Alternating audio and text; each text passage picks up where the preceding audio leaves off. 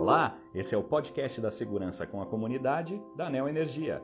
E hoje vamos falar sobre os cuidados para evitar acidentes elétricos em obras ou reformas. Você pode e deve compartilhar esse podcast com o máximo de pessoas que você conhece. A maior causa de acidentes em obras e reformas é a falta de cuidados básicos, como manter uma distância segura de cabos e equipamentos de energia. Por isso, fique no mínimo a 2,5 metros e meio da rede elétrica para evitar qualquer contato acidental. E não se aproxime de fios partidos e caídos no chão, ok? Preste atenção ao manusear materiais metálicos de grande porte, como escadas e andames. Eles podem atingir a rede elétrica e causar uma descarga forte. Falando em escada, cuidado ao utilizar em calçadas ou quintais. Observe se está longe da rede elétrica e chame alguém para ajudá-lo. Além do choque, você pode se desequilibrar. Quanto ao andaime, ele nunca deve ser montado próximo de postes ou cabos de energia.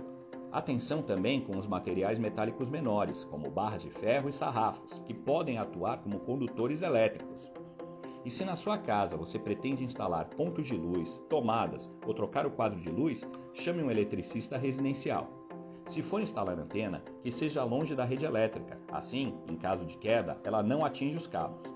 E não tente recuperá-la se a antena cair perto dos fios.